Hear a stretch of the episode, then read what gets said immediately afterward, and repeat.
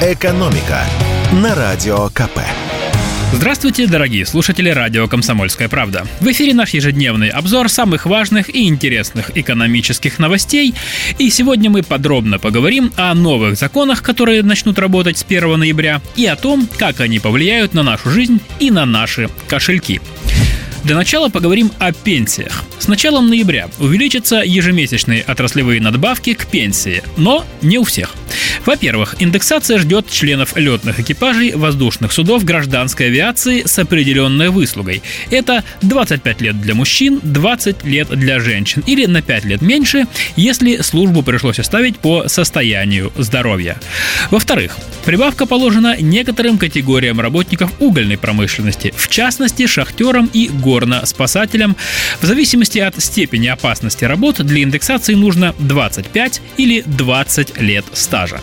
Надбавки таким пенсионерам пересматриваются 4 раза в год с 1 мая, 1 августа, 1 ноября и 1 февраля.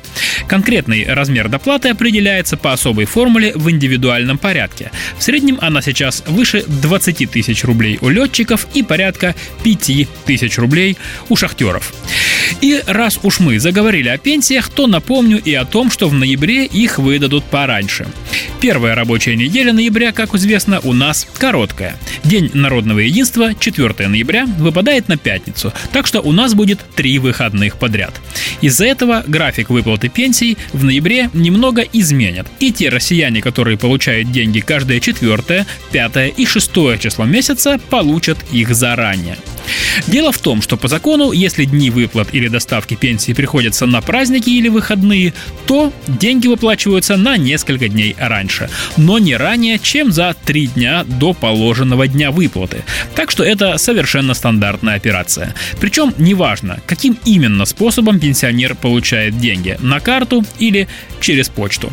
Кстати, по данным Пенсионного фонда, более 70% пенсионеров получают выплаты от государства именно на банковские карты. Меньше трети через почту и другие доставочные организации. При этом доля безналичных выплат пенсий с каждым годом растет. Пенсионерам оформляют карты национальной платежной системы МИР. Еще одно нововведение этого месяца состоит в том, что с 1 ноября заработает новый ГОСТ поверки счетчиков горячей и холодной воды. Власти осовременили методику проведения поверки. Предполагается, что теперь она будет проходить быстрее, а результаты поверки станут более точными. Впрочем, касается это только проверяющих. А для обычных людей ничего не меняется. И на всякий случай напоминаю, что по-прежнему надо не попадаться на звонки «поверяльщиков», в кавычках, конечно, из всяких левых фирм, которые утверждают, что они работают от мэрии, от МФЦ или кого-то еще очень и очень официального. А также не забывайте, что поверку может проводить только фирма, имеющая аккредитацию на такой вид деятельности.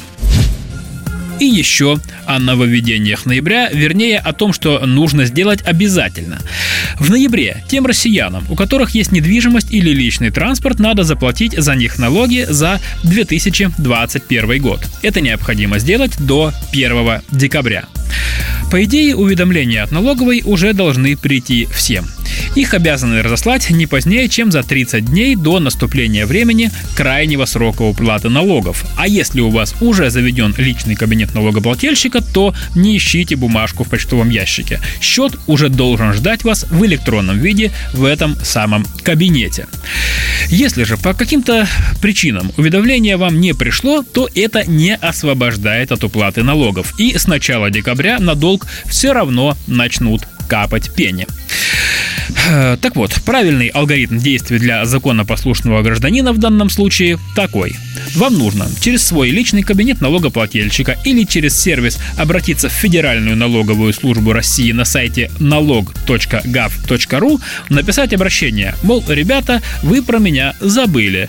И с момента, когда обращение зафиксировано, а в режиме онлайн, это, между прочим, делается автоматически, вы абсолютно чисты перед законом. И вам установят новый срок оплаты. Если же сумма небольшая, то срок оплаты вообще могут перенести для вас на следующий год. Экономика на радио КП.